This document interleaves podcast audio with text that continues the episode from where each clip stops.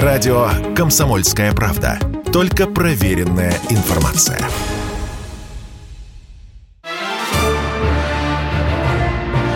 «Русские Робинзоны». Сериал «Радио КП» о невероятных приключениях наших соотечественников. Мы собрали для вас истории смельчаков, перед которыми меркнут испытания самого Робинзона Круза. Здравствуйте, уважаемые любители приключений. В эфире «Русские Робинзоны» – специальное приложение к совместной программе «Радио Комсомольская правда» и «Русское географическое общество» «Клуб знаменитых путешественников». У микрофона Евгений Сазонов. Простой вопрос. Могут ли быть Робинзоны в Средней Азии? Нет? Могут. Точнее, могли быть, пока Аральское море не превратилось в высохшую лужу. В 1974 году доцент Вильнюсовского университета Паулюс Нормантас отправился на парусной лодке «Аргонавт» бороздить Аральское море. Человек был опытный, крепкий, спортивный. Ничто не предвещало, как говорится. Но именно там Нормантас пережил самое опасное приключение своей жизни. Выжил и прославился на весь Советский Союз. Итак, по пути от устья Амударьи до острова Тайлак-Джаген, самого крупного и единственного обитаемого на том архипелаге, Паулюс сделал остановку, которая стала началом его испытаний. 25 марта он пристал к крохотному безымянному участку суши, дабы передохнуть и размяться после долгого перехода. Лодку аргонавт он вытащил на берег, взял с собой подводное ружье, небольшой баул с вещами и отправился на разведку. Когда же Норманта свернулся на берег, то увидел вдали парус. Сначала расстроился, но надо же, и сюда добрались туристы, а затем пришел ужас. Когда уже не спеша возвращался к аргонавту, еще издалека, примерно в 400 метрах от берега, увидел на море парус, потом надувную лодку под ним. Удивился, еще кто-то подходит. И тут как молния ударила тревожная мысль. Это же не что иное, как аргонавт. Физическая боль пробежала по всем нервам. Стремглав бегу к морю. Увы, пляж под водой. Сейша, Сейша стоячая волна, кратковременный прилив-отлив, подняла лодку, а ветер угнал ее. Некогда рвать волосы на голове, сокрушаясь, что забыл про аральские сейши, высота которых бывает до метра. Бросаюсь к саквояжу, там ласты, раздеваюсь, но шерстяной свитер оставляю на теле, так будет теплее. Прыгаю в воду, однако, проплыв метров двадцать, поворачиваю обратно и, словно пробка из шампанского, вылетаю на берег. Вода, температура которой не больше 8-9 градусов, захватила дух и сковала мышцы. Расстояние до лодки ничтожное, но я не в состоянии преодолеть барьер холода. Профессиональный пловец бросился в воду и мигом из нее выскочил. Плыть при температуре плюс 8 градусов – это верная смерть. Так он и смотрел, как уплывает его парусник, а в нем запас пищи на три недели, теплый спальный мешок, все рыболовные и кухонные принадлежности. Ах, если бы путешественник догадался выполнить главное правило всех сплавов. Выходишь из лодки даже на несколько минут, крепко привязывай ее. Но ошибка была совершена. И к чести Нормантаса это была его единственная ошибка. Далее вся его история – Классика практического выживания, которую можно и нужно изучать. Стало очень холодно. Каким-то образом надо ночевать. Вынимаю из саквояжа вещи, раскладываю все, что осталось при мне. Ружье, ластодельфин, маска, трубка, охотничий нож, перочинный нож, часы, линза, карта, карандаш – принадлежности для туалета, иголки с нитками, полбуханки хлеба, щепотка чаю, 22 куска сахару, 6 луковиц, 2 головки чесноку, 8 коробок спичек и одежда, в чем стоял. Конечно, в теплый сезон или в лесу ночевка не представляла бы проблему. Здесь же и дров нет, только хворост саксаула да тростник. Все это сгорает за несколько минут. А в чем кипятить чай? Что делать, если ты оказался в такой же ситуации? С чего начинать борьбу за жизнь? Перво-наперво нужно успокоиться. Достигается это двумя способами. Или как можно скорее начать совершать привычные действия, заготовить дрова, разжечь костер, отдраить котелок и тому подобное.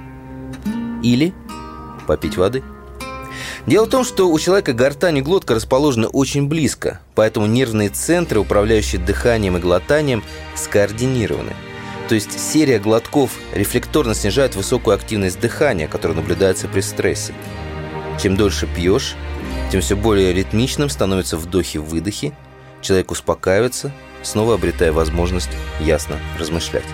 Недаром всегда люди, которые в истерике, приносят стакан воды и заставляют выпить. Это и были первые шаги нового Робинзона. Интуитивные, но абсолютно правильные. Паулюс нашел на берегу ржавую консервную банку, отдраил ее песком и заварил чай.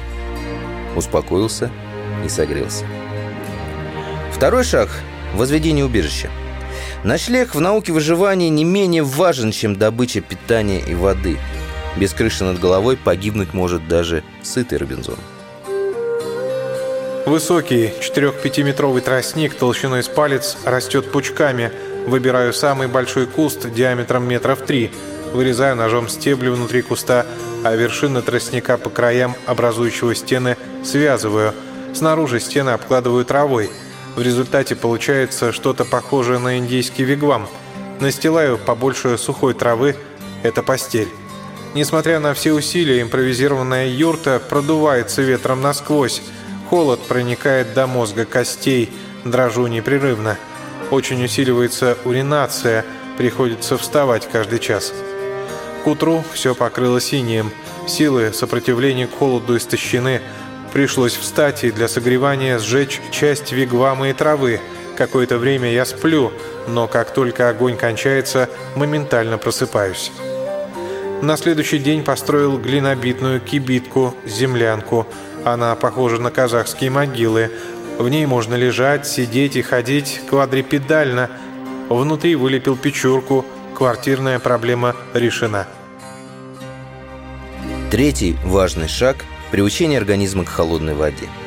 В нее нужно было лезть. Обязательно нужно было лезть не только ради охоты на рыбу, но и ради спасения. Маржи закаляются с осени в течение многих недель по арифметической прогрессии. Для них температура воздуха и воды понижается постепенно и незаметно. Мне же надо начинать сразу при 8 градусах и провести курс закаливания за неделю. К тому же я голодаю. Выхода нет, и я решаю, что с сегодняшнего дня для меня больше не существует холодной воды и плохой погоды. Осторожно, но интенсивно приступаю к тренировкам. Психологическая настройка играет большую роль. С принятием плана действий все легче и проще. Теперь спасусь наверняка. Ввел строжайший режим. День разделил на два цикла, утренний и послеобеденный. По утрам встаю замерзший, поэтому бегаю трусцой вокруг острова километра два с половиной.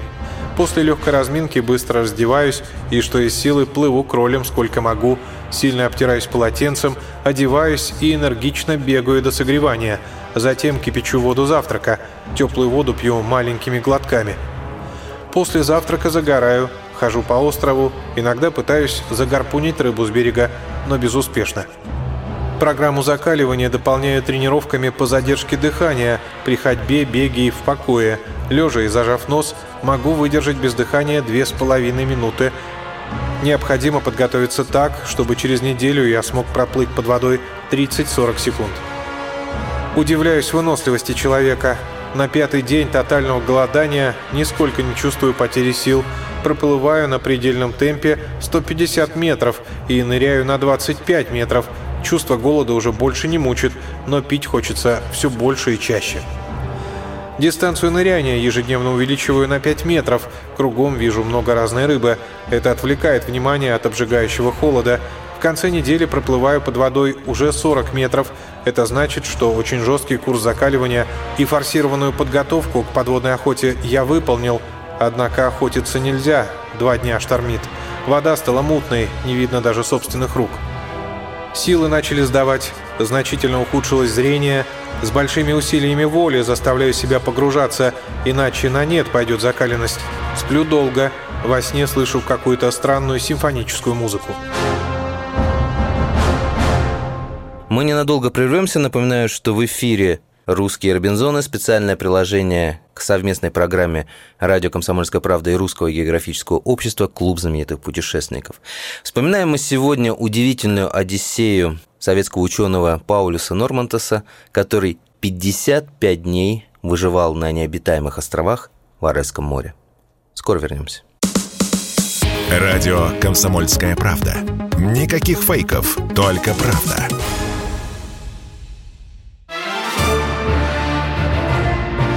«Русские Робинзоны». Сериал «Радио КП» о невероятных приключениях наших соотечественников.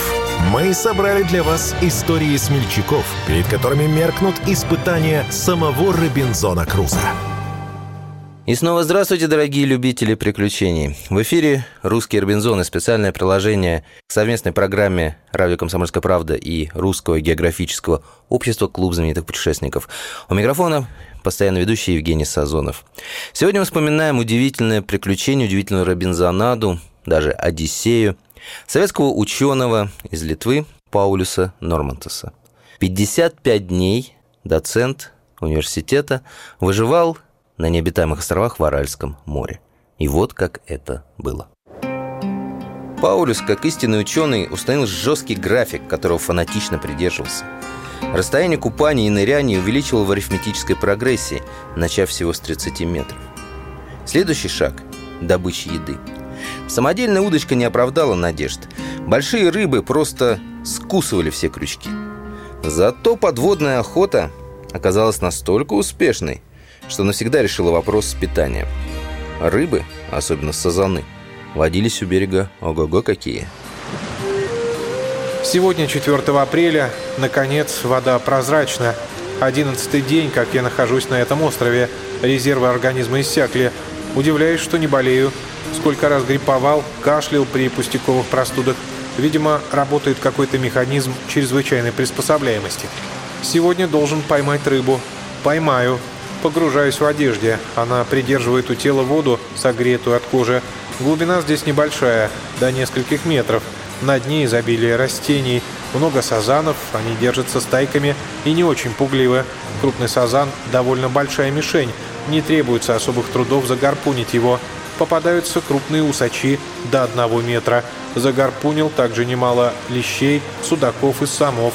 Видел очень крупных самов, но стрелять по таким гигантам не рисковал, сорвутся или утащат ружье. Питаюсь исключительно рыбой, стал настоящим ихтиофагом, пожирателем рыб. Так древние греки называли племена, обитавшие у Красного моря.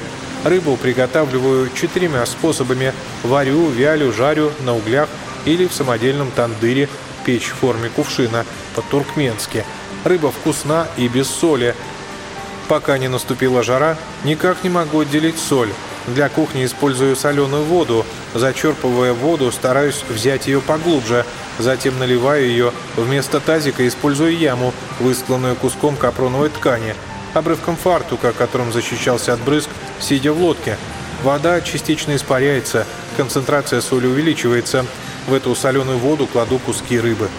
Белков и жиров предостаточно, однако при отсутствии хлеба, сахара, картошки вес тела продолжает падать. Жизнь вошла в определенную колею, я адаптировался полностью. В воде мерзну, но не болею. Вначале боялся воспаления ушей, легких, плеврита, гриппа и других недугов, но на самом деле не было даже серьезного насморка. Правда, я стал мастером подражанию. Во время сна дрожу мелкой дрожью, в воде крупной. Наблюдаю у себя брадикардию, замедление пульса. Силы восстановились. Чувствую, что приобрел некоторую спортивную форму. Спортивная форма нужна была Нормантусу и для того, чтобы воплотить в жизнь свой отчаянный план. Он прикинул, что в середине мая вода потеплеет, и он сможет проплыть до берега этапами от острова к острову. По карте, которая чудом у него сохранилась, Нормантас определил, этапов будет 16. От 500 метров до 3,5 километров каждый. Однако тренировки завершились раньше, чем ожидалось. В один из апрельских заплывов его родной остров загорелся – Ветер разнес угольки от костра, старый тростник вспыхнул порохом. Делать на выжженной земле было больше нечего. Пришлось переселяться досрочно. Ближайший остров, Беличий, находился в 700 метрах. Сложив поклажу и добытую рыбу на плотик, Паулюс вошел в холодную восьмиградусную воду. Ласт уже не чувствую. Стопы ног, словно деревянные, окоченели все мышцы, сжались жилы, замедляя движение. Каждое резкое усилие теперь может вызвать судороги. Дрожу со стоном, хотя мышление помрачнело. Все же осознаю, пока дрожу, не замерзну. При плавании в ластах в работе больше участвуют массивные группы мышц бедер. Они не должны окоченеть так скоро. Что значит скоро? Холод действует как наркоз. Потерял чувство времени. Вообще, когда глаза, уши и все тело в воде, определение времени становится неточным. Трудно отличить полчаса от полутора. Плыву в одежде. Перед собой толкаю маленький плотик «Зенец», так памирские таджики называют надутые воздухом бурдюки, используемые для переправ через горные реки. Мой зенец необычен, он сделан из шкурок самов, на нем жалкие пожитки современного Робинзона. Предстоит преодолеть пустяковое расстояние 700 метров, но температура воды всего 10-11 градусов. Холод схватил меня за горло в буквальном смысле этого слова. Начались спазмы органов дыхания и приступы рвоты, хотя желудок пустой задыхаюсь. Но страх, как и злость, повышает содержание адреналина. Как только я испугался, от сонливости не осталось и следа. Нахожу оказавшийся в стороне плотик и плыву дальше. Коченею все больше, но появляется уверенность, что не пропаду и на этот раз. Нет, он не пропал. На Беличем ученый охотился и закалялся до 9 мая, пока вода не прогрелась до терпимых плюс 15. И тогда герой снова поплыл в свободе. Оставшийся путь через полтора десятка островов он преодолел за 9 дней. И вот 18 мая Паулюс Нормантас наконец приблизился к Большой Земле. На десятый день переправы выполз на длинный и узкий выступ Кызылкумского берега. Уровень воды в Орале понизился, стало очень мелко. Последние сотни метров невозможно было ни плыть, ни ползти. Измучился до отчаяния. Выкарабкался облепленный илом. Наверное, был похож на болотного черта. Колючая трава ранила ноги. Пришлось обрезать ласты и сделать из них галоши. По карте до населенного пункта Шейкаман около 130 километров. Это поход на три дня. К счастью, на второй день встретил Чебанов с большой отарой. Они угощали меня всем, что имели. На попутных грузовиках добрался до Кунграда. На рампе железнодорожной станции увидел весы. Залез, ровно 71 килограмм в одежде, было 86. Вот стал стройным. За 55 дней плена устал от холода, голода, одиночества, затасковал по людям, цивилизации. Но я не проиграл, получил очень жесткий урок выживания в экстремальных условиях.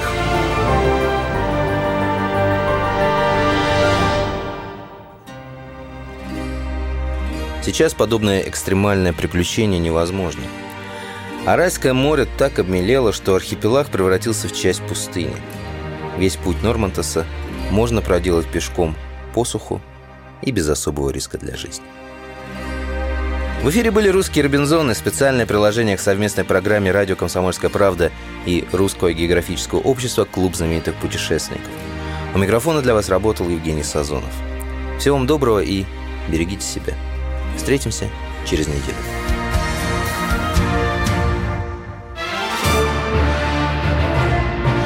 «Русские Робинзоны». Сериал «Радио КП» о невероятных приключениях наших соотечественников.